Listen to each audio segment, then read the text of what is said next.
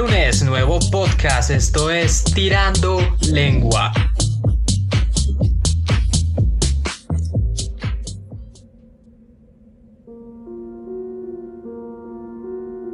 Amigos, buenas noches. Sean bienvenidos a este subpodcast Tirando Lengua.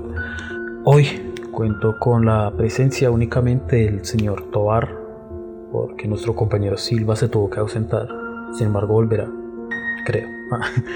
Tobar, ¿cómo se encuentra? Excelentemente bien. ¿Cómo se encuentra usted, mi querido Lombana? Bien, bien. Por ahora bien. La noche de hoy hemos decidido hablar de casos colombianos. Casos fuertes y casos que tal vez pocas personas conocían.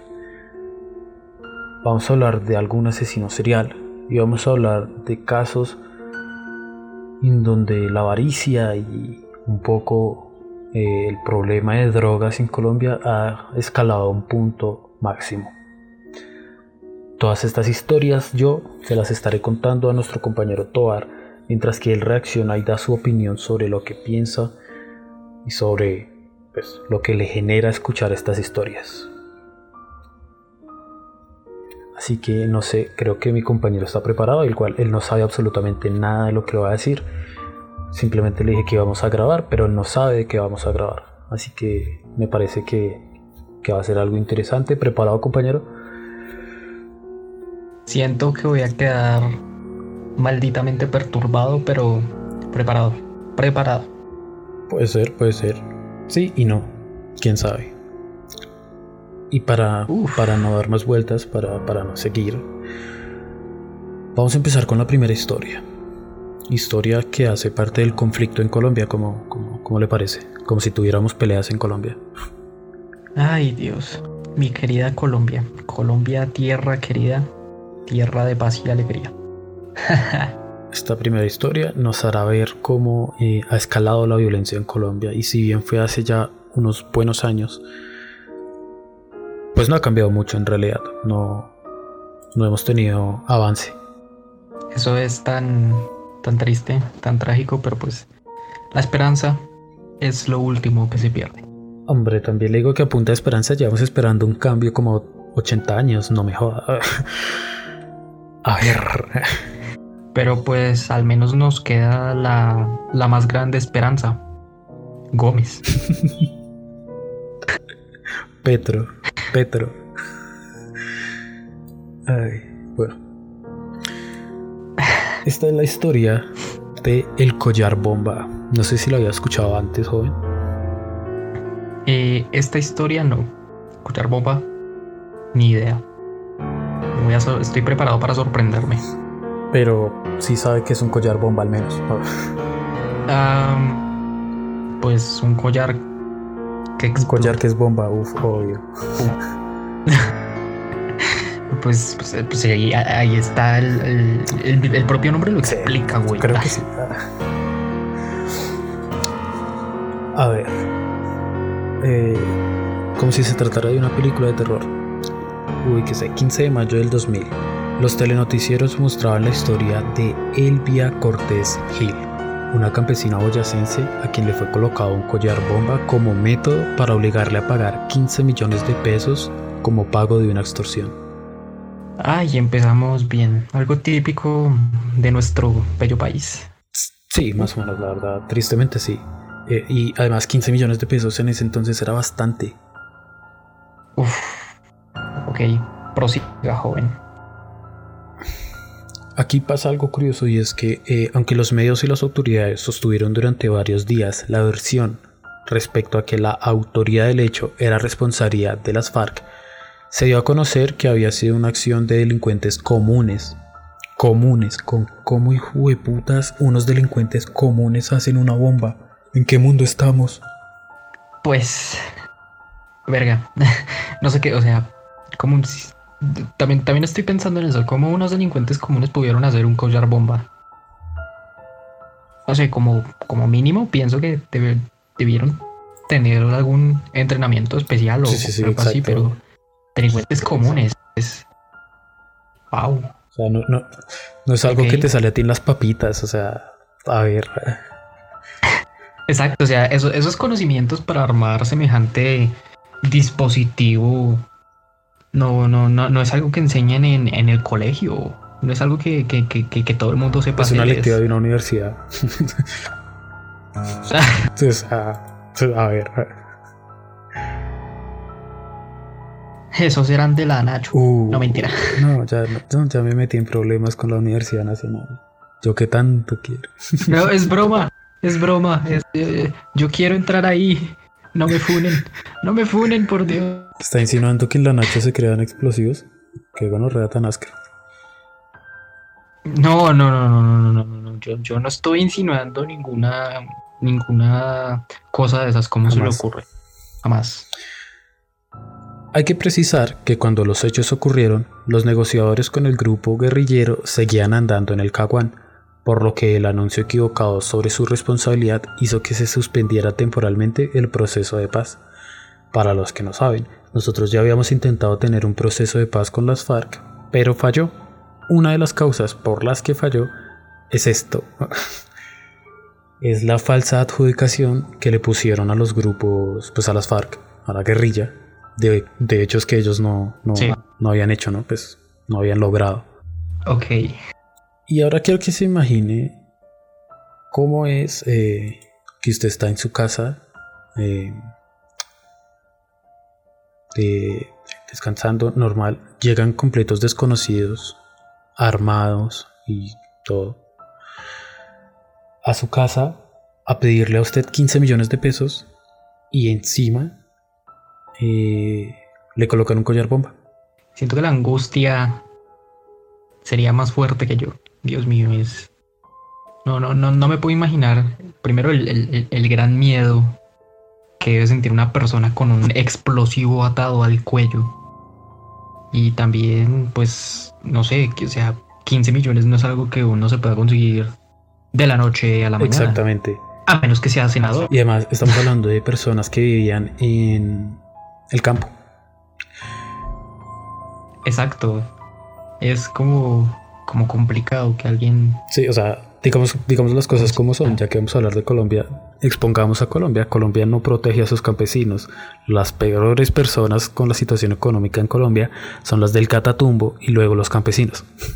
Y para un campesino del común conseguirse 15 millones es una tarea ardua, sí. Imposible. es que ni ahorrando toda la vida tal vez. Exacto. Ok. Ahora, la historia eh, se vuelve peor porque obviamente llaman a la policía, la policía acordona la zona y manda a un experto en explosivos. Hasta aquí todo bien. Hasta aquí la, gente podrá pensar, oh, un final feliz. Algo así. Pero, pero, exactamente. Siempre hay un pero. En Colombia siempre hay un pero. La bomba explota. En realidad. No, no, no le metamos más dramatismo. La bomba explota. La bomba. Si bien fue intentada, eh, o sea, se intentó desmontar, eh, no, sé, no, no, no, no sabemos aún por qué. La bomba explota, obviamente matando a la señora, obviamente matando al, al policía que intentaba, exactamente al experto que intentaba quitarla que muy experto no era.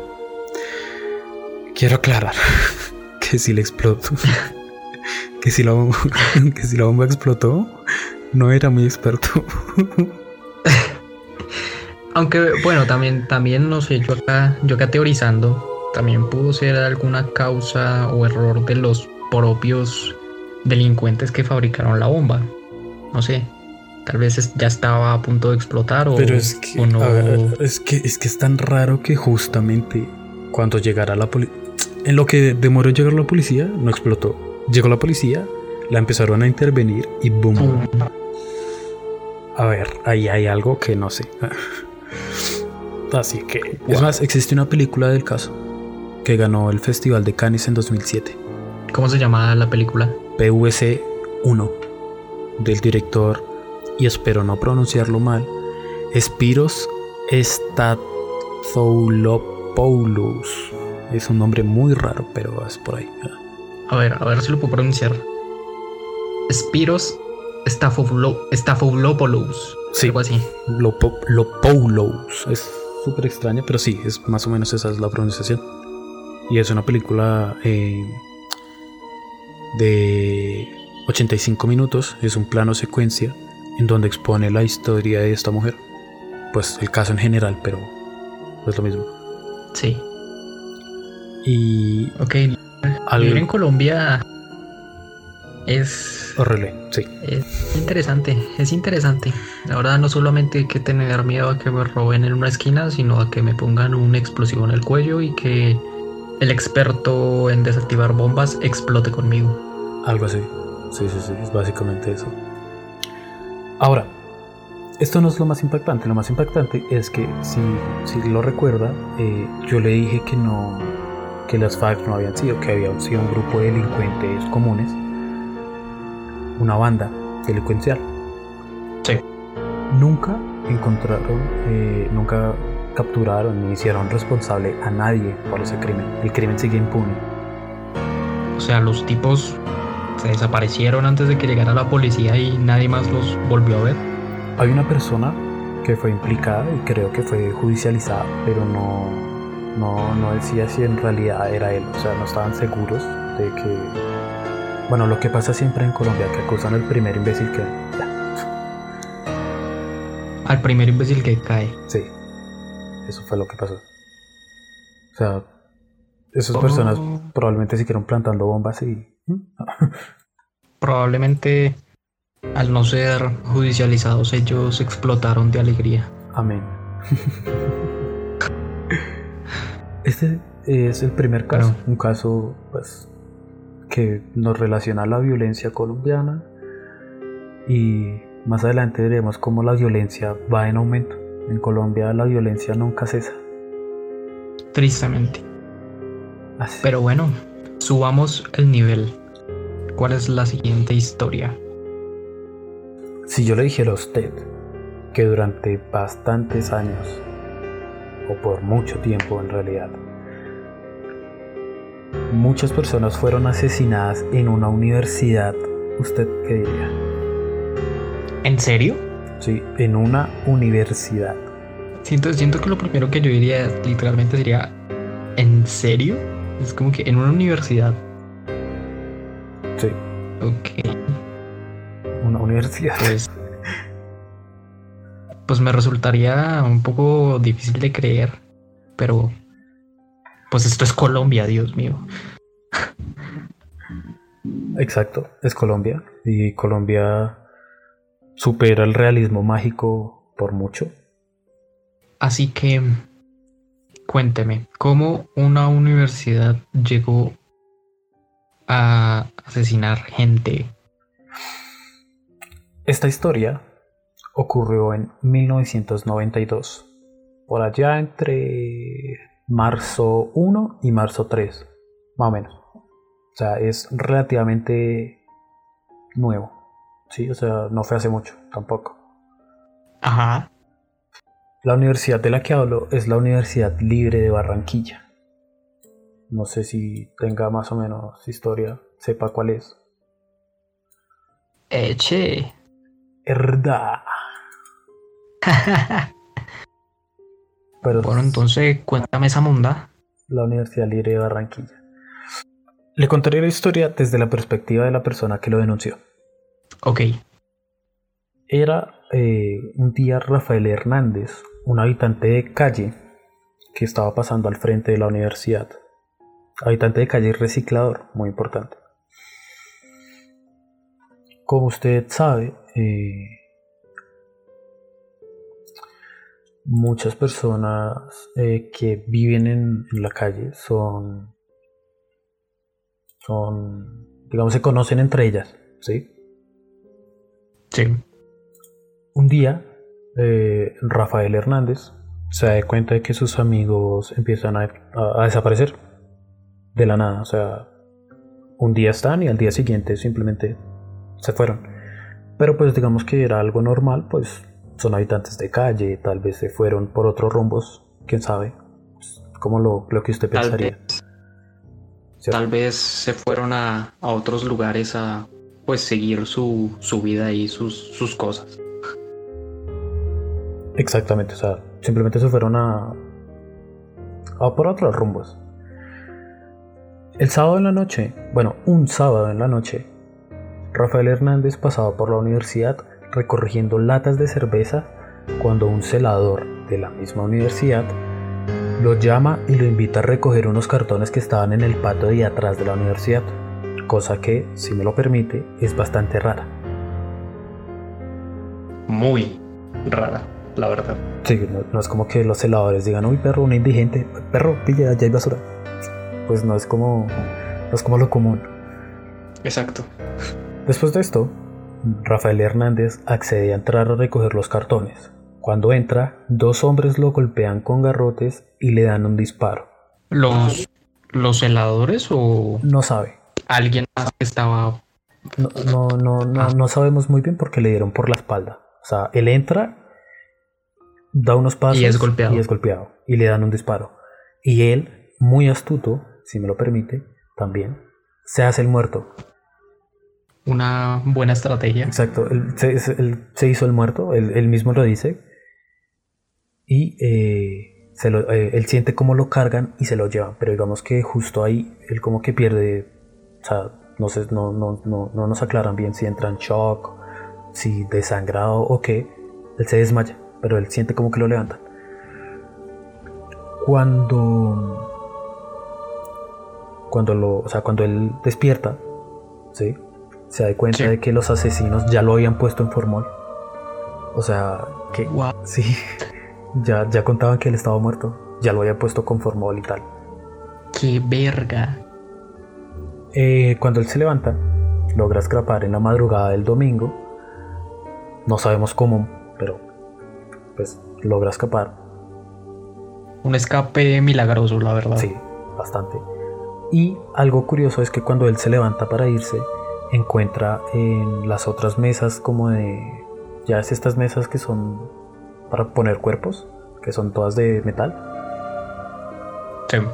En estas otras mesas con las que, o sea, en donde él estaba, estaban los cuerpos de los amigos de él que habían desaparecido. En shock. Y en un, en, en un en un. ¿Cómo se llama esto? En una caneca azul de estas grandes.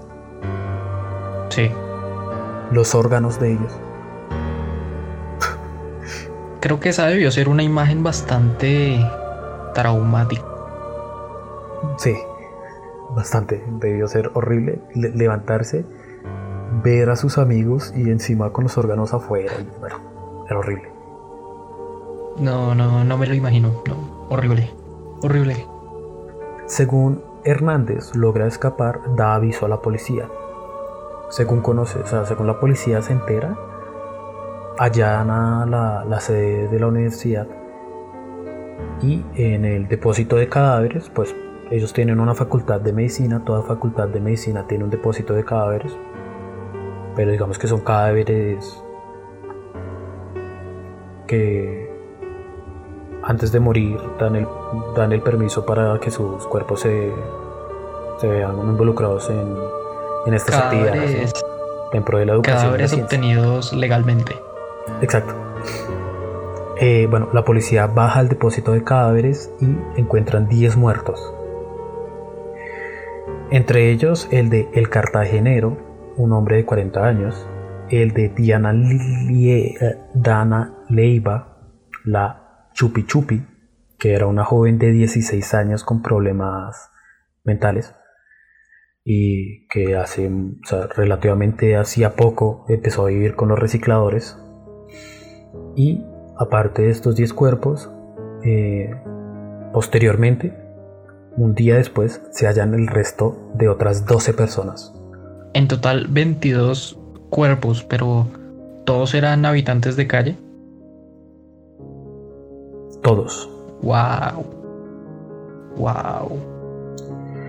Eh, medicina legal, al hacer el veredicto final, concluye que seis de ellos mueren a golpes, dos por arma de fuego. Y. O sea, de todos, no, no tiene un número exacto, pero de todos, solo dos de ellos murieron por muerte natural. El resto fueron asesinados por golpes o a disparos o. Me parece, me parece increíble que una universidad haya caído en esas prácticas tan bestiales. Es como me, impresiona, me impresiona bastante, me impresiona bastante. Y más, o sea, pues esto es Colombia, ¿no? Pero es, es una universidad. No, no me cuadra. Alfonso Tamayo, el presidente de la Fundación Universidad Libre, o sea, el presidente de la fundación, o sea, de la universidad misma, insistió en que la noticia era falsa y declaró, aún la universidad no puede explicar la presencia de los cadáveres, porque Barranquilla está paralizada por el carnaval. Cuando se normalice la situación, se aclararán las cosas. Y no se aclararon. O sea, sí, se lavó las manos y chao. Bro. Bueno, lavarse las manos es algo como bastante común en este país, pero sigue siendo un caso bastante bastante perturbador, bastante escabroso, bastante macabro, la verdad. Es como. No. Ah, y, eso no es todo. Ah, hay más. Esto es como estos, estos infomerciales, estos anuncios de televentas, pero espera, y hay más. Aún hay más. Exacto. También afirman que los indigentes eh, fueron a robar, o sea, la, la versión de la universidad es que los indigentes entraron a robar y que por eso fueron atacados con garrotes. ¿Sí? O sea, esa es la versión. Pero sigue siendo poco creíble porque si los indigentes fueron a robar y los mataron a, garrotazos. Tampoco dijeron. Sí, tampoco, tampoco dijeron nada y son demasiados. Es como, bro, no, no, no hay forma de que puedas explicar qué hay 22 cuerpos de indigentes en tu universidad y no darte cuenta. Es, es inaudito. Es inaudito, la verdad. Ahora, personas cercanas al claustro universitario han revelado detalles del macabro hecho, pues los cadáveres eran vendidos completos o por partes. Completos tenían un precio de 130 mil pesos. Un hígado costaba 30 mil, un brazo 20 mil y muchos indigentes eh, pues fueron a reclamar esto, que en realidad sus amigos fueron vendidos. Como, como si de la carne que nosotros consumimos se tratase. Sí, o sea, deme dos piernas y una cabeza y ya. media libra de intestino. Eh, sí, y, pues los, los mismos recicladores que digamos no entraron a la universidad, o sea que les ofrecieron entrar pero que no entraron por alguna razón divina, aseguran que muchos de sus compañeros iban desapareciendo paulatinamente. Incluso daban nombres y los nombres coincidían con los cuerpos que se encontraron después. Wow. Exacto es increíble las cosas que pueden llegar a pasar en, este país, ¿no? Es como para, para no dormir. y lado bueno de esta historia, si es que puede ser bueno, es que condenaron a cinco personas por los hechos en la universidad. Pues al menos condenaron a alguien. Hubiera sido mucho peor que no se quedara impune. Los vigilantes, pues eran como los principales sospechosos fueron vigilantes. Y caso curioso, a, un vigilante, a Sebastián Cuello Barbés, lo asesinaron en Ciénaga. Se dice que por, por retaliación, por, por venganza. ¿El karma? Pero. ¿por qué? ¿Por qué? Porque siempre en estas historias hay un pero. ¿Por qué? Pero. A excepción de Sal Zabalza, todos los condenados se encuentran en libertad, ya que a pesar de haber sido capturados entre el 29 y el 1 de marzo del 92, Dos años más tarde, o sea, en 1994, fueron puestos en libertad condicional. Luego de que el juzgado dejara vencer los términos para la convocatoria de la audiencia. O sea que el final feliz no fue tan feliz. Intentó, intentó hacer justicia, se intentó, y eso ya es mucho en Colombia. Moraleja, no confíen en los celadores. Siguiente historia. No sean indigentes. Moraleja, no. No sean habitantes de calle. No, no, ya. Y tampoco, a ver, poquito de sentido. Pues yo entiendo que la situación de vulnerabilidad es fuerte, pero entrar a una universidad porque le dicen que van a recoger cartones. Pero pues, no, no, ¿quién desconfiaría de una universidad? ¿Quién sabe? O sea, no sé, pero es que no es, no es porque desconfíen, sino es porque suena raro que inviten a alguien a entrar a una universidad así porque así. Solo como, eh, y tenemos, tenemos cartón acá. Bueno, sí, la verdad suena bastante extraño, pero aún así. O sea, sí, o sea, la historia es fuerte, pero digamos que también tiene como algo raro. algo muy raro. Sí. Ahora podemos pasar de historia. Ya, ya vimos que la violencia en Colombia es algo que puede pasar tanto en el campo como en la ciudad. Entonces. Sí. No. Va. Pero hemos visto que la violencia va. que estos dos últimos casos van a ser personas mayores. Y si bien una vida mayor es exactamente igual de valiosa que la vida de un infante, pues como que las historias con niños tienden a ser más fuertes, tienden a, a, pegar un poco más en el consciente, en la fibra de, la persona, ¿no? Exacto. Okay. Y no sé, señor, si usted conoce, tal vez ha escuchado, quién sabe, no es muy conocido, al señor Luis Alfredo Garavito. A Luis Alfredo Garavito sí. A él eh, creo. He escuchado de él. Creo que como medio, medio mundo ha escuchado de él en realidad. Pero, no sé si usted conozca. Pero. Pero, siempre hay peros. No sé La palabra de, del podcast de hoy es pero. Es la palabra mágica. Es, mi palabra favorita en realidad. Es hermoso. No sé si usted conozca el nombre de Manuel Octavio Bermúdez Estrada. No. Mm, ¿De nada? ¿Noticias tal vez? Ni idea. Vale. Manuel es un asesino en serie que se inspiró en Luis Alfredo Garavito para cometer sus crímenes. Un Garavito 2.0. Se podría decir en realidad. En realidad sí tiene. Sí se le podría dar ese nombre. Pero antes de. Mm, antes de saber qué hizo este hombre, le voy a explicar un poco de su historia. Ok. No se sabe muy bien eh, toda su niñez, toda su infancia. De hecho, no se sabe prácticamente nada. Aparte de que nació en Trujillo, el Valle. Eh, ¿Y se sabe algo curioso? ¿Qué? En Trujillo fue donde le expedieron la cédula a Garavito. Pero digamos que eso es como dato curioso. ¿Coincidencia? No lo creo. Sí, sí, es, es, es, muy, muy, muy raro porque él es el imitador de Garavito e incluso nació en donde a Garavito le dieron cédula, entonces bueno. Nació en el seno de una familia campesina y lo único que sabemos que tal vez pudo haber desencadenado esa mm, psicosis es que sus padres fueron asesinados por un grupo armado cuando él era niño. La violencia. Sí, la violencia. Ataca de nuevo. La violencia crea más violencia. Es feo, pero es verdad.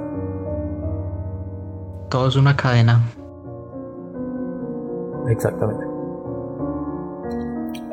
Después de esto, Anadelfa Estrada y su esposo Mauricio Bermúdez lo acogieron entonces en el barrio zamorano de Palmira. a los 19 años, gracias a su mamá, o bueno, madrastra, eh, se ganó un lugar en el restaurante del centro de la ciudad. Pues la ciudad no era gigante, pero digamos que, que, era un trabajo muy, muy agradecido, pues porque era muy, muy, muy central. Ajá. Allí, ah, esto cuando tenía 19 años, entonces era bastante joven para su, su trabajo. Allí conoció a Marianelli Gómez, una mesera ella afirmaría después que le agradó su simpatía y en especial que no le importara que ella tuviera dos hijos. O sea, el man se enamoró de ella, sí, o sea, el, eh, Manuel se enamora de ella y no le importó que tuvieran dos hijos y en menos de un mes Bermúdez le propuso irse a vivir a eh, le propuso irse a vivir los cuatro, o sea, con todo y niños. Ok. Cuatro años después de, irse a vivir juntos, nace Marcelo, el segundo hijo de, de, esta pareja. Tienen dos hijos, ah, pero Bermúdez, no se sabe por qué, no le quiso dar su apellido a este segundo niño. Extraño. No solo es extraño, porque eh, mm, Marianelli, la ex esposa, recuerda que lo afectó tanto que abandonó la casa por irse con una amiga de la mamá. O sea, abandonó a su pareja después de enterarse de que estaba embarazada y se fue con una amiga de su madre adoptiva. Sí, y, la, la, mujer estaba embarazada de su segundo hijo. O sea, no era sorpresa tener hijos en su vida. Pero digamos que si no, no se sabe por qué, simplemente el nacimiento de este nuevo infante lo afectó y se fue. Wow. Sí, o sea, raro. Pero veremos que. Sumamente raro. Sí, veremos que en realidad Bermúdez eh, le gustaba tener hijos. Lo cual hace que sea todavía más raro. La amiga de la mamá lo siguió hasta Pereira, donde él administraría una residencia eh, del centro. ¿Sí? Por alguna extraña razón, él Bermúdez, se va a vivir con otra mujer y tiene dos hijos. No sabemos por qué. Un hombre ¿Sí? extraño. Sí, en realidad. Pero digamos que hasta no, no, ha cometido ningún delito. Eso, eso se me hace curioso. Es un hombre extraño y ni siquiera hemos llegado a la, a la parte tenebrosa, a la parte ilegal. Exactamente. En 1992, Marianelli, su primer amor, volvió a tener noticias de él pues Bermúdez la contactó para decirle que quería vivir un tiempo con su hijo mayor. Y finalmente se lo termina llevando. ok, esto se, está poniendo extraño. Desde aquí empiezo a saber que hay tintes extraños en, la, en el comportamiento de él. Ok, prosiga. Cinco meses tuvieron que pasar para que Nelly tuviera que contactar a la policía para que Bermúdez le devolviera el niño. Según palabras de José Silva, que era el carretillero de Pradera y era el actual eh, novio de María. O sea, tuvieron que ir con todo y policía para que Bermúdez devolviera el niño. Este hombre les devolviera. Sí. O sea, para que este hombre devolviera al hijo. Pese a que él era el papá, pero pues no sabemos si no, no, no hay registro de si hubo violencia contra el niño, pero sigue siendo raro que tengas que llamar a la policía para que lo devuelva. Tres años, tres años después de este incidente, más o menos 1995, Bermúdez otra vez volvería a ser cocinero, pero esta vez en el barrio Las Delicias, en Palmira. Tenía como asistente a Daniela Rivas de Buenaventura, quien en ese entonces tenía 17 años, era madre de una bebé y esperaba otra. Ninguna era de él, pero nunca le pegó ni se portó mal con mis hijas, aseguró Rivas. Él se vuelve a enamorar, esta vez de una niña de 17 años, otra vez que tenía dos hijos y las trataba súper bien. O sea, pasó exactamente lo de la primera mujer, ¿correcto? Sí, es. Sí, y exacto. La, la verdad, no, La verdad no estoy entendiendo el comportamiento de este hombre. Es como no, no, no, no, no, no tiene sentido. Y pasó exactamente lo mismo. Y cuando digo exactamente, es que dos años después de haber conocido a esta mujer, esta mujer queda embarazada, obviamente de Bermúdez. Él no le daría el apellido al niño y antes del parto se iría de la casa. Pues al menos no la embarazó dos veces. Sí, sí. o sea, cogió al niño, cogió y supo que estaba embarazada y se fue. Ok. No sabemos, no sabemos bien por qué, pero sabemos que fue por un delito menor. A él se lo llevan a prisión. De hecho, es condenado por abuso sexual. ¿A quién abusó? Mm, no sabemos muy bien. O sabemos que entró por, por esto, pero no. No. No hay. No hay noticia de la, de la persona a la cual este hombre le hizo pues eso. Exactamente. Ok. Bueno, él sale de la cárcel porque eh, la guerrilla hace... Bueno, destruye, el, destruye la prisión. Sí, o sea, la guerrilla entró a destruir la prisión y, y ya. y él pues aprovecha y se va. Un golpe de suerte. Pero digamos que él había, recuerde esto, él había sido condenado por abuso sexual antes, pero no, no sabemos si fue, no sabemos contra quién, no sabemos nada de estos detalles. Sí. Ok. Pero él se escapa. Cuando la guerrilla, como le estoy diciendo, eh, lo, lo coge. Él se escapa en 1999. Hay algo curioso a Garavito lo capturan el 22 de abril de 1999. Ajá. El mismo año en el que él salió. Lo que sí sabemos, si bien no sabemos la fecha exacta en la que Bermúdez fue agarrado, o sea, sabemos que él entró a prisión en 1999, pero no sabemos la fecha exacta sabemos que tuvo que haber sido después de la captura de Garavito, porque al momento de él escaparse, en su celda, las autoridades encontraron un libro sobre la vida de Luis Alfredo Garavito. Ok, y esto...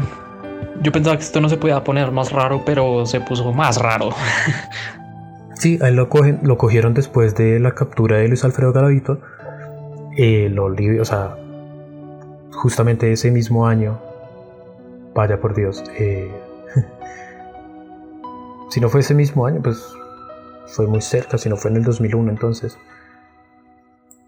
Él sale, o sea, sale de prisión por la, por la guerrilla y al recuperar su libertad emprende eh, una ola de maldad contra menores de edad, todos hombres. Ok, ¿hay, ¿hay información sobre estos delitos? Alguna, algunas, en realidad. Pero no es... Em, ya, entenderá por qué no es como tan específico y por qué no debería. Y es que aquí hay algo curioso. Él emprende, y palabras de él, emprende una ola de maldad contra menores de edad tras encontrar varias similitudes entre su vida y la vida de Luis Alfredo Garavito. Una de ellas era la homosexualidad. Él Bermúdez y Garavito solo mataron niños varones. Ok, o sea, digamos que él se inspiró en, estos, en estos actos malvados de Garavito porque vio demasiadas similitudes entre su persona y él. Sí. Fue como se inspiró. Es como hay, hay más gente en este mundo como yo. Exacto. Por eso se dice que él cogió la inspiración de, de. Wow. Ok, ¿qué más hay de esta historia? Él está en la cárcel, o sea, está en la calle, perdón. Entre el año 2002 y el año 2003, Bermúdez vivía en inquilinatos de la calle 26 con carrera 25 en Las Delicias, Palmira Bermúdez, el 26 de junio del 2003, se va de la residencia sin pagar la cuenta. Vuelve a la casa de su excompañera en Pradera, consigue un empleo como vendedor de helados y ese día, el, mismo día en que él empieza a trabajar como vendedor de helados, desaparece Luis Carlos Galvis, un niño de 12 años, quien fuera la última víctima de, de este monstruo. Sí, no sabemos muy bien cómo fue que encontraron a, a este niño, pero por este niño fue que lo que lo pudieron encontrar. Sí. Pues digamos que la gente ya ya se tenía como un perfil de, de, este tipo de asesinos. Estaban buscando a alguien parecido a Garavito. Entonces no se les hizo muy difícil al ver, al encontrar el cuerpo. Y después confesaría que él regalaba entre 10 mil y 15 mil pesos para... O sea, le regalaba 15 mil pesos a los niños para llevárselos. Y pues obviamente matarlos. Ok pero no, eh, no, compartía. Eh, aquí es donde se desvincula por completo de Garavito. Garavito, digamos, fue muy violento. De hecho, los crímenes de Garavito eran muy, muy fuertes porque él utilizaba la fuerza. Él los violaba eh, boca abajo, Garavito, los violaba boca abajo y a veces los amarraba y luego ya los torturaba. y cuando le digo los torturaba es que con los mismos dientes, le abría los estómagos, algo muy horrible. Garavito tenía mucha violencia. Pero, pero, exacto. Eh, Bermúdez no hacía esto. Él utilizaba un fármaco llamado lidocaína. La lidocaína es un anestésico local. O sea, anestesiaba a sus víctimas, vaya pero no los hacía dormirse. Porque es una anestesia local, no es general. Solo lo, como que los... Sí, no, no, no, no sabemos para qué. Pero eh, esto era lo primero que hacía. Después utilizaba diversos objetos, tales como cordones, jeringas, ampolletas y frascos, para torturar a los niños. Y todo esto él lo conseguía en la farmacia, supongo.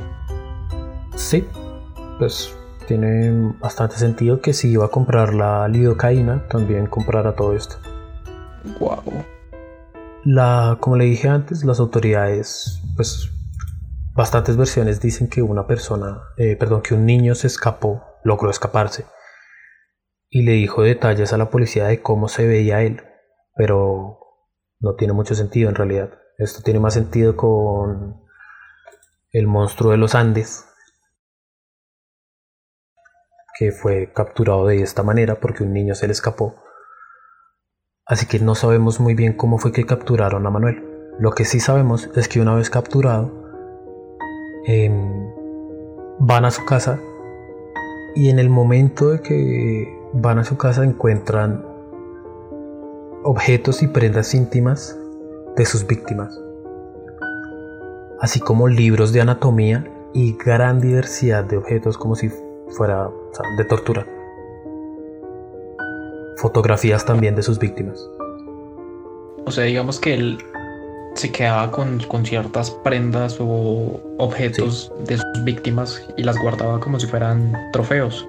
Sí, de hecho, la, la posteriores investigaciones, bueno, posteriores no, investigaciones de respecto a la psicología de los asesinos los llaman así, trofeos. Y es que, pues digamos que muchos asesinos guardan trofeos. Eh, por ejemplo, no sé, Ed Kemper guardaba la cabeza de las mujeres que decapitaba. Pues todos guardan cosas diferentes. A Bermúdez le encontraron fotografías, ropa interior y revistas de anatomía, además de objetos con sangre. Es increíble que que en Colombia tengamos dos monstruos de esta magnitud. En realidad tenemos tres. Porque el, Monstruo, el monstruo de los Andes es el, el principal. O sea. El monstruo de los Andes. Es uno de los asesinos más prolíficos, Pedro Alonso López. No lo conozco. Se le estima, o sea, él confesó el asesinato de más de 300 niñas. 300. 300. Lo convirtió por mucho tiempo, eh, no sé si aún siga, como el asesino con más muertes, el asesino serial con más muertes de la historia moderna. Pero digamos que esa es otra historia, si quieres se la digo así muy rápido. Sí. Bueno, es, en Colombia hay muchos asesinos en realidad. Ah, una última cosa, a Bermúdez lo llamaban el monstruo de los cañaduzales, y esto era porque él llevaba a sus víctimas a los campos de caña y allá le hacía todo. Y esto también lo copió de Garavito, porque Garavito en sus inicios, o sea, el primer asesinato que hace Garavito, lo hace en un cañaduzal. Entonces también es otra similitud que tiene con Garavito. Pero lo más probable es que esto sí ya lo haya hecho por. Mera casualidad. No, por admiración en realidad. Porque él ya había estudiado a Garavito. Oh, ok, ok. Era probable eso. Así que la historia de Pedro Alonso López, el monstruo de los Andes. Créame. Nunca va a haber infancia tan dura como la que le tocó a este hombre. Ok. Y es que esto es algo curioso. Mm, los asesinos seriales, la mayoría, sufren de pequeños y gracias a este sufrimiento, eh, eh, pues como que desarrollan mm, problemas psicológicos y estos problemas pues a la final desembocan en todos los homicidios. Ok. Ah, y otra cosa, pero esto se le diré más adelante. Y tenga en cuenta que eh, las personas violadas tienden a convertirse en compulsivamente en asesinos seriales, pero cuando son violados de niños, agredidos de niños. Y ya entenderá por qué le digo esto. Pedro Alonso López nació en el municipio del Espinal, Tolima, a los seis meses, su madre se mudó a Santa Isabel en el departamento del Tolima en 1948. Si usted sabe un poco de historia, sabrá que en 1948 estaba la época de la violencia, que era la guerra civil entre los partidarios de, del Partido Liberal y el Partido Conservador. Un periodo que duró de 1925 a 1958. Justamente, y esto tiene relación, ya veremos por qué los asesinatos de Garavito, Bermúdez y Pedro Alonso tienen algo en común. Bueno, Pedro Alonso nace en la violencia, nace justo como en la en la peor época para nacer en Colombia. Era el séptimo hijo de un total de tres hermanos, hijos de una prostituta Tuvo una infancia infeliz por la violencia del ambiente, el excesivo control de su madre y la ausencia de la figura paternal, pues su padre, Mecdardo Reyes, fue asesinado seis meses antes de su nacimiento. Debido al conflicto armado que había en esa época. Es, es, lo más probable. En ese entonces no solo teníamos la violencia, teníamos también grupos paramilitares, grupos, entonces teníamos de todo. Era, era, era mala época para, para ser colombiano en realidad. Eran tiempos difíciles. Sí. Aunado a esto, el, hecho de crecer sin padre y el hecho de crecer, digamos que en una casa en donde la mamá es prostituta con tres hermanos, pues ya empieza a desarrollar un problema. La habitación, o sea, ellos, la casa donde vivían no tenían paredes, era una habitación separada por cortinas así que él y sus hermanos oían las interacciones de su madre con los clientes. Perturbador. No sabemos muy bien por qué, pero eh, tal vez posiblemente es lo más probable que por las interacciones que vio con su madre, o sea, por él ver a la mamá, en 1957, cuando tenía, escúchase bien, nueve años, fue sorprendido por su madre intentando mantener mantener relaciones sexuales con su hermana menor. Menor. Ok, esto da muy mal presagio de lo que se avecina. Pero lo que le digo, posiblemente porque él vio a la mamá. Entonces. Es como. El, sí, esto de que los niños, los niños repiten lo que ven. Sí. Pues. Quiere imitar. Exactamente. Esto hizo que su madre lo desterrara de la casa. Vagabundió en estado de indigencia como habitante de la calle en Bogotá y aquí, siendo habitante de calle, fue abusado por primera vez a la edad de más o menos 10, 11 años. Wow. A la edad de los 12 años. Ah, por cierto. Él ya tenía, en, él en estos años, entre los 9 y los 12, robaba autos, eh, bueno, en general cometía crímenes pequeños, por decirlo de alguna manera, entonces tenía antecedentes. Ok. A la edad de 12 años es adoptado por una familia estadounidense, pero un profesor del colegio donde iba le comete su segunda agresión sexual. Ay Dios. Esto hace que él decida mandarlo todo a la Daniel y huya y vuelva a las calles. En 1969, ya con 21 años, o sea, estamos hablando ya de una diferencia de años grande, él en estos años, desde los 12 a los 21, vivió en la calle pero no hizo absolutamente nada que fuera, o sea, los crímenes que le dije antes, de hurto, pero digamos que no agredió, nunca agredió en estos años. Eran crímenes pequeños, nada más para ah, sobrevivir exactamente, para el ambiente hostil de la calle. Sí, muy bien. En 1969, con 21 años de edad, es encarcelado por hurto. En prisión, tres presos lo agarran en su celda y lo violan por tercera vez. Siento que este ya es el punto de quiebre.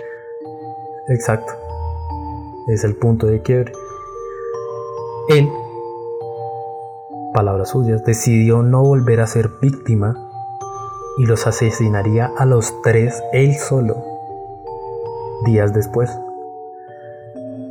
En el juicio se le declaró defensa propia, por lo cual solo le añadieron dos años de condena. Grave error. ¿Cuánto estaba pagando? Eh, no, no, no debía haber sido mucho porque era un hurto menor pero no debieron haber sido más de 5 años en realidad. Ok. Es más, fueron bastantes para, para haber sido un solo hurto. Él fue encarcelado en 1969 y su salida fue en el 78, o sea, fueron 9 años. O sea, había pagado 7 de hurto y 2 de, de los asesinatos de sus violadores. Ok. A su salida en prisión en 1978, Pedro viajó extensamente por todas partes del Perú. Mm, creo que él iba, eh, se desplazaba por las, por las zonas boscosas. Durante este tiempo, cosa que él más tarde reconocería, había empezado a atacar violentamente y asesinar a por lo menos 100 niñas y muchachas jóvenes de tribus locales por toda la región. Dijo buscar a las que tuvieran mirada más inocentes y abordarlas de día, porque pensaba que de noche desconfiarían.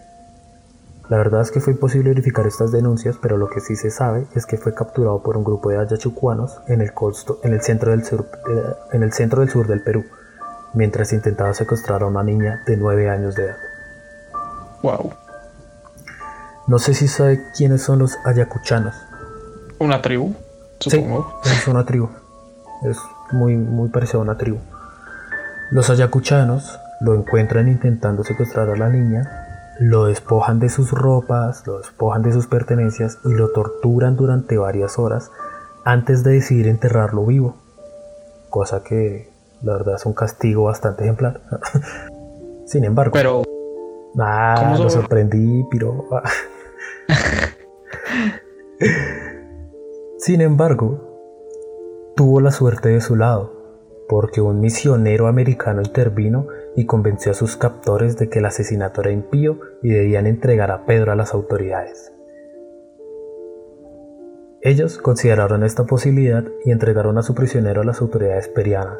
Las autoridades judiciales y policiales no querían perder el tiempo en investigar la denuncia procedente de las pequeñas tribus y el gobierno peruano deporta a Pedro a Ecuador. O sea, de Colombia viajó a Perú, atacó a más de 100 niñas de tribus indígenas. Sí. Y los peruanos lo decidieron enviar a Ecuador.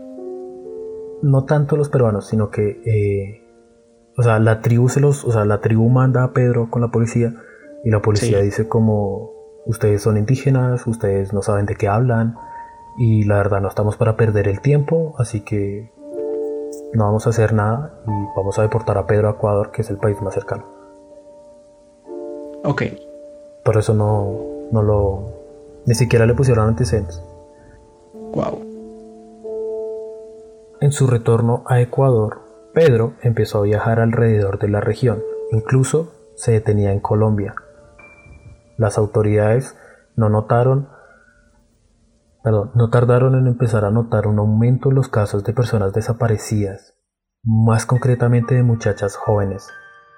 Sin embargo, y aquí de nuevo la suerte está del lado de Pedro, rápidamente la policía concluyó que se estaba produciendo esto debido al crecimiento de la demanda de esclavas sexuales y tratas de mujeres. O sea, la policía no tenía los recursos, no, sabían sobre investigación criminal y nunca se les ocurrió, o sea, no se les pasó por la cabeza que... Que era un asesino serial. Sí, que era un asesino serial. Es que eran tantas que decían es como... Una red de tráfico de personas o algo así. Sí, o sea, son, tantas niñas que es imposible que lo haga una sola persona. Debe ser una, una red de esclavas sexuales. Wow. Ok, ¿qué, qué sigue? En abril de 1980, una riada, no sé si sabe qué es riada. No. Es como un desbordamiento de un río. Ah. Ok, ok. Pero pues tiene alguna similitud, entonces es como lo más fácil. Inunda Ambato, en Ecuador. Esto causó que las autoridades tomaran de nuevo el archivo de personas desaparecidas cuando las aguas rabiosas desenterraron los restos de cuatro niñas. Mientras, cuidado, aquí eh, la vida dejó de sonreírle a Pedro.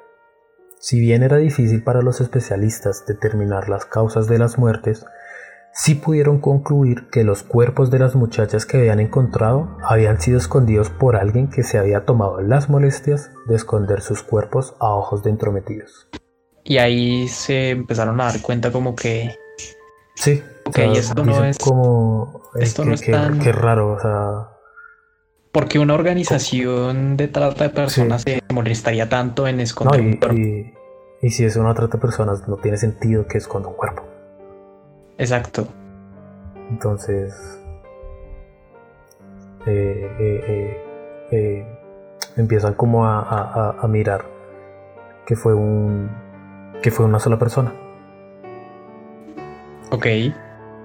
Si bien los, los, investigadores ya sabían que trataban con un asesino serial, no sabían absolutamente nada de este, pues las escenas del crimen ya no existían por la inundación y obviamente los cuerpos no tenían las suficientes pruebas para empezar una investigación que apuntara a alguien. Porque pues supongo que debieron estar enterrados ya mucho, mucho tiempo. Sí, y cualquier cuerpo enterrado en realidad se descompone rápido, entonces... Pero el error de Pedro Alonso sucedería apenas unos días después de, de la inundación. Mari, de 12 años, y su madre Carvina fueron al supermercado a hacer la compra. Allí un hombre intentó llevarse a la pequeña tras arrebatarla de las manos de su madre. No sabemos muy bien por qué hace esto porque... Es poco práctico. No, sí.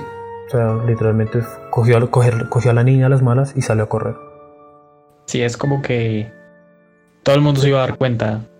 Es, Cuando emprendió la huida con los niños en brazos, fue detenido por los propios empleados del supermercado que se encontraban trabajando, o sea, ni siquiera salió del supermercado. Ok. Cuando llega la policía, eh, descubren que tal vez puede ser este el hombre que tanto buscaban por, por los asesinatos de los cuatro cadáveres que había descubierto por la inundación. O sea, si no es por esa inundación, ni sabrían. ¿Y qué sucedió? Según revelaron los diarios locales de la época, los agentes trataron de interrogar al sospechoso durante varios días, sin conseguir arrancarle una sola palabra de confesión sobre los asesinatos. Le preguntaron por las desapariciones en Ecuador y Colombia con las que se le, relacionaban, por las cuatro niñas e incluso por el intento de secuestro, pero nada fue útil. La solución fue lo menos convencional. Llamaron a un sacerdote dada la fe católica del sospechoso. Allí acudiría el padre Córdoba Gudino, que se encerró en una habitación con el detenido. Al permanecer durante horas, cuando amaneció, el sacerdote salió del, cuarto completamente perplejo y horrorizado, diciéndole a los policías, he confesado actos tan horribles, bestiales y violentos que no podía seguir escuchándole. O sea, el man, ¿quién sabe qué le habrá dicho? ¿Qué cosas le habrá, sí, ¿qué cosas le habrá revelado al padre? Que dejó al padre mal. Lo traumó. Sí, en realidad sí. Alonso López aseguraría que había matado a un mínimo de 100 víctimas por cada país por el que había transitado en los últimos 10 años. Perú, Ecuador y Colombia. Así le daría un total de 300 niñas muertas, al menos, no obstante, y ojo que esto es impresionante, la pena que le impusieron de cárcel no superó los 16 años de prisión, pues esta era la condena máxima para un reo en 1980, al menos en Ecuador. No. No me lo... Creo que este, este silencio fue como que... No lo De hecho, hay entrevistas y todo y él aseguraría después que, que él no había cometido los crímenes. Que los había cometido alguien más. Pero que él había sido, o sea, que le habían echado la culpa. Wow. ¿Qué, ¿Qué pasó con este hombre? Esto es lo más feo lo más feo. Dios. Antes de decirle qué pasó con él, nunca se supo nada más de las declaraciones e investigaciones acerca de los asesinatos. Lo que, es, lo que sí se es conocido es que en 1980 se declara culpable a Pedro Alonso López del delito de múltiple asesinato y fue sentenciado a 16 años de cárcel, que en aquella época era la pena máxima en Ecuador. Cuando se le preguntó qué hacía con sus víctimas, explicó primero que las violaba y entonces las estrangulaba mientras miraba fijamente sus ojos. Quería tocar el placer más profundo y de la excitación sexual más profunda antes de que su vida se marchitara. Turbio.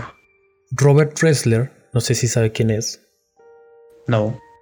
Ídolo, porque es investigador criminalista del FBI, en paz descanse él fue de los primeros, él fue de los primeros en acuñar el término asesino serial. O sea, fue el, creador del término. Fue Robert Ressler y. ¿Cómo se llamaba este otro hombre? Y. John Douglas. Fueron los primeros en llamar asesinos seriales. Y, y tal fue el caso que les tocó a ellos venir hasta Latinoamérica a mirar este asesino en especial. Él, Robert Ressler, aclararía los asesinos múltiples muy a menudo se deben a obsesiones de algún género relacionados con sus madres, una relación de odio en idioma popular.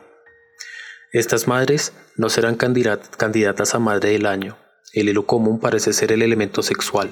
Madres que tienen muchos compañeros sexuales y el hijo es sabedor de esto. Por supuesto, los niños de prostituta son más probables prototipos si se les expone a este tipo de conducta agresiva y desentendida por parte de la madre. O sea, gracias a, estos hombres, más o menos identificaron el perfil de Pedro Alonso. Ok. Me preguntó qué pasó con él. Él estuvo preso en Ecuador hasta 1994. Fue entregado a las autoridades colombianas por pedido de extradición y aquí fue recluido en un hospital psiquiátrico. Años después, en 1998, cuatro años después, solo cuatro años después, es declarado sano y dejado en libertad. No, pero puedo creer. No, no, no sean hijo de puta. No, no es cierto. Sí. Solo pagó No. poco más, ni siquiera pagó 16 años. O sea, no alcanzó a pagar los 16 años. No, los estaba pagando en. Ecuador. Exacto, los estaba pagando en Ecuador. Colombia lo pide y en Colombia lo declaran sano. Cuatro años después en un hospital psiquiátrico, que pues un hospital psiquiátrico no, no es comparable a una cárcel. Y este monstruo volvió a atacar. Quiero que sepa algo muy curioso. El Interpol emitió un pedido de búsqueda, localización y captura desde el año 2002. Pero al momento, justo a esta hora en que le estoy diciendo esto, no se sabe de su paradero actual. Desapareció. No se sabe de su paradero actual, aunque durante su detención, un grupo de padres de víctimas habría manifestado hacer justicia por cuenta propia si Pedro salía libre. Se presume, pero no es nada asegurado, que fue ejecutado ilegalmente. Pero no, nadie sabe del paradero de ese hombre. En shock. en shock. En todo caso, no se ha vuelto a saber nada del monstruo de los Andes. Su madre está segura de que sigue vivo, pues, según cuenta, siempre que alguien cercano a ella se ha muerto, el espíritu se le ha revelado, cosa que no ha ocurrido con Pedro. La Interpol lo busca desde el año 2002 por el asesinato de 350 personas. Se presume que la última vez que lo vieron fue en Florida Blanca o en Bucaramanga en el departamento de Santander en el 2010. 2010. Sí. Quiere que le diga algo que puede ser todavía peor. Todavía peor. A En ver. el, año, en el año 2012, en la ciudad de Tunja, capital de- del departamento de Boyacá, ocurrió el homicidio de la pequeña Andrea Marcela García Wiltrago. Una niña que, por favor no me falle la memoria, tendrá unos 12 años, pero no estoy seguro, no me haga caso. Pero el caso es que es una niña. Y en el año 2013, un programa de televisión dijo que el monstruo de los Andes era un posible sospechoso debido a las características del crimen con el asesinato de Floralba Sánchez, que fuera su primera víctima. Algo que todavía impacta más. El crimen de Andrea Marcela nunca fue esclarecido. Ok. Eh, impactado. Así que, mientras yo le digo esto, Pedro Alonso sigue por ahí. Él fue liberado en 1998, cuando tenía tan solo 49 años. A día de hoy debería tener 72, pero nunca se volvió a saber de él. Es increíble cómo el ser humano puede albergar tanta maldad como personas que pueden cometer semejantes actos tan, tan atroces de los cuales cualquier persona diría, wow, no, esto, esto no puede pasar, esto no puede ser cierto, pero Sí, prácticamente no, no. ah, mierda, este hombre Sí. hizo todo eso y básicamente lo que pagó fue muy poco y probablemente no pagó nada. Y la posibilidad de que esté vivo es relativamente alta en realidad, es relativamente alta. Y es que Colombia, lastimosamente, cuenta con bastantes, bastantes asesinos. Este era solo, de, de este Sí. tipo. sí, eh, Freddy Armando Valencia es otro, pero digamos que ya es, no vamos a llenar esto de asesinos seriales. Pero también era violador y asesino en serie. que confesó haber asesinado un promedio de 100 mujeres. Dios. Ok, ¿qué sigue? ¿Qué, qué, qué historia sigue? Le acabo de narrar la historia de dos asesinos que violaban y torturaban a niños. Ahora descendamos un poco más en el rango de edad. Ok, eh, esto se va a poner feo. es bien sabido que Colombia desde hace muchos años tiene un problema con las drogas. ¿Lo sabe usted? Lo sé yo.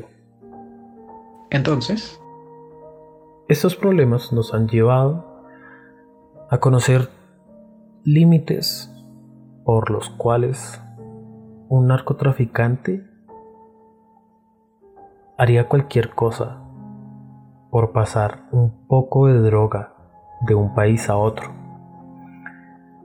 Y es que la siguiente historia, si bien no está completamente documentada y es completamente difícil hallar información de él, sabemos que es real.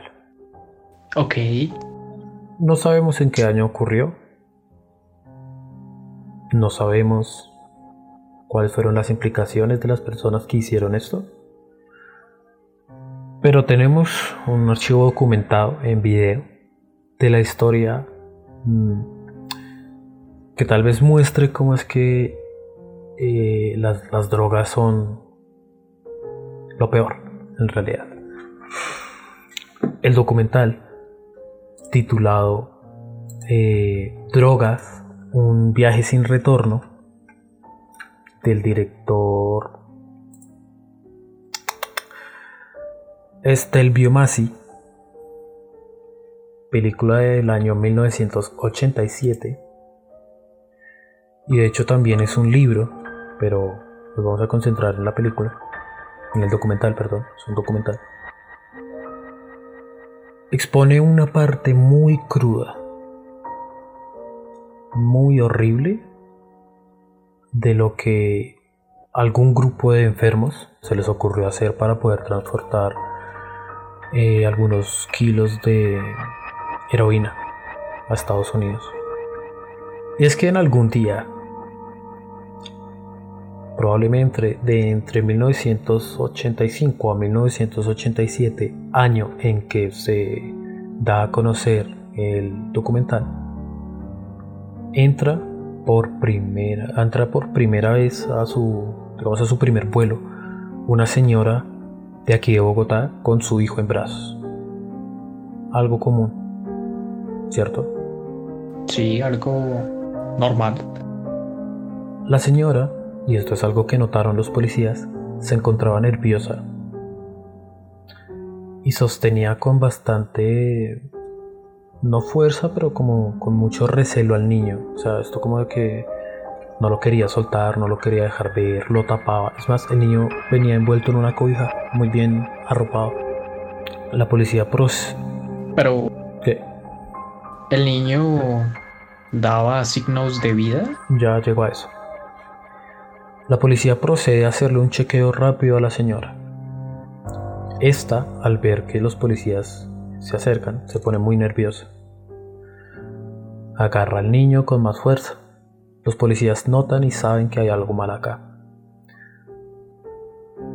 Revisan al niño pues tal vez pensaron que el niño era robado.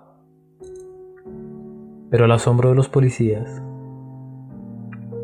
es grande al descubrir que el niño no presentaba signos vitales y tenía una extraña morfología, o sea, tenía una forma del cuerpo irregular, o sea, su peso y la manera en que tú ves el cuerpo tenían algo extraño, pues tenía el, todo el pecho lo tenía como muy inflado. Ay Dios. La policía procede a capturar a la señora. Y en el documental nos muestran cómo el cuerpo es llevado a, inspección, cómo lo destapan, cómo proceden a abrir el pecho de un niño de no más de un año de edad, un bebé, y adentro encuentran poco más de 16 kilos de heroína que eran eh, llevados a Estados Unidos. Ah. Mierda. La imagen, si bien es relativamente difícil de conseguir, puede ser vista en el documental que está en YouTube. La historia es completamente real y ocurrió en 1987. ¿Qué clase de monstruo es capaz de abrir a un niño y rellenarlo de droga? Es horrible. qué, qué horrible, en serio. Sí, es horrible, es feo. Eh, no, no, no, no, es que no hay nada que hacer. Eh, y de hecho hay otra historia muy, muy parecida en el aeropuerto El Dorado. Hay una historia, hay una historia parecida, es. Sí, una avioneta está, está rodando hacia, hacia la pista. Eh, camionetas de la policía le cierran el paso. Dos agentes suben por la escalera y salen con un féretro. Luego se ve eh, de nuevo medicina legal sobre la mesa metálica. Dos forenses abren, eh, dejan ver un cuerpo desnudo, pálido, de una mujer joven que debió ser bella, la cual está cubierta de costuras. Con unas tijeras los forenses cortan poco a poco todos los hilos cuando logran separar la delgada carne y, las, los hilos, uno de ellos mete su mano en el tórax, en el abdomen, y van sacando bolsas blancas que tenía escondidas. Tres kilos de heroína básica. 600 mil dosis de muerte. Todo esto en el mismo documental. Ah, ok, es es verdad que el negocio de la droga es algo bastante lucrativo para sus capos, pero siento que a pesar de todo el nivel de ganancias que se pueden obtener estando en estos mundos bajos, es demasiado horrible y casi impensable que alguien solamente por el afán de enriquecerse de llenar sus bolsillos, sea capaz de cometer actos tan ruines como estos. Eh, lo acabo de encontrar. El niño tenía ocho meses. No. Sí, así, así, así. No. Así de fuerte es. No, no, no, no. Esto es. Creo que es por estas. Por estas cosas es como que uno empieza a perder la, la, fe en la humanidad. Es como que las personas tienen bastante ingenio para cometer actos atroces. Y como le digo, es, es increíble que nada más por llenarse los bolsillos por un par de miles de dólares alguien sea tan ruin, tan despiadado de asesinar a un niño, a un bebé, casi recién nacido, abrirle el pecho y llenarlo con 16 kilos de muerte. Y el documental es muy fuerte en realidad, o sea, esta es una de las escenas del documental, pero el documental es bastante fuerte en todo aspecto. Uf. Propongo, propongo que para nuestro próximo podcast tratemos de no ver tanto el lado oscuro de las cosas, sino tratar de devolvernos como la fe en la humanidad. Si este es el podcast donde hablamos de estas cosas horribles y ruines que puede hacer una persona, siento que el próximo podcast sería bueno que habláramos de las cosas buenas que es capaz de hacer una persona por sus allegados o algo así, porque en serio necesito subirme la fe en la humanidad otra vez. Luego que a Colombia le ha azotado la violencia, la, ha azotado una ola de crímenes fuertes, pero tiene mil cosas más bonitas, tiene mil cosas mejores. No nos quedemos con lo malo, como dice usted, o sea, los casos buenos aquí eh, son mil veces mejores y superan con, creces eh, todo lo malo, todo lo que hoy expusimos, todo lo que hoy hablamos, que nos muestra una vez más que no solo Colombia, sino que eh, los seres humanos en realidad somos horribles. No, no todos, tal vez no, no la mayoría,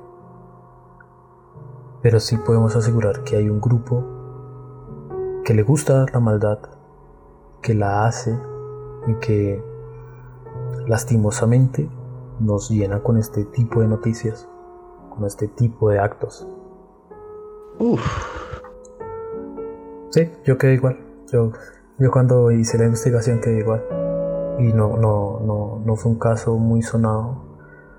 Me imagino que por lo mismo de que es muy fuerte si es. Es. Es que uno se queda sin palabras al, al, al darse cuenta tanta, tanta, tanta maldad que, que, que, puede albergar una persona como para hacer semejantes actos tan ruines, pero también es entendible que digamos que no se le haya dado tanta eh, se me, se me escapa la palabra. Tanta importancia como, tanto, sí, tanta importancia, como tanta eh, que, que, que, sonara en todo lado, tanto nivel mediático, no, no, no sé cuál sea la expresión, pero ustedes me entienden. Porque pues supongo que para la gente del común sería muy duro ver algo como esto y pues la idea es que no se nos baje tan seguido la moral y que no perdamos completamente la fe en la humanidad. Exactamente. Así que, Señor, por hoy, por esta noche, con estas tristes historias, con este triste final, le damos fin a este episodio de Tirando Lengua, un episodio más serio, un episodio más eh, informativo, más eh, como exponiendo. Pero no siempre será así. Esperamos que, que la próxima vez sean noticias buenas. Sinceramente, yo también lo espero. Así que amigos, no es nada más de nuestra parte por hoy. Muchas gracias por habernos acompañado hasta acá por haber eh, tomado este oscuro viaje con nosotros. Recuerden que pueden seguirnos en todas las redes sociales. Cualquier sugerencia, cualquier opinión, nos pueden enviar mensajes, no hay problema. Mi compañero creo que se despide con algunas palabras. Queridos oretes, espero que estén muy, muy bien. Y recuerden que a pesar de que haya gente que cometa estos actos tan horribles, siempre va a haber personas que hagan todo lo contrario y que nos devuelvan la fe que tenemos y la esperanza de que la humanidad puede prosperar. Y solamente les quiero decir que pensemos positivo. Nos vemos en la próxima. Muchas gracias amigos. Recuerden, esto fue Tirando Lengua.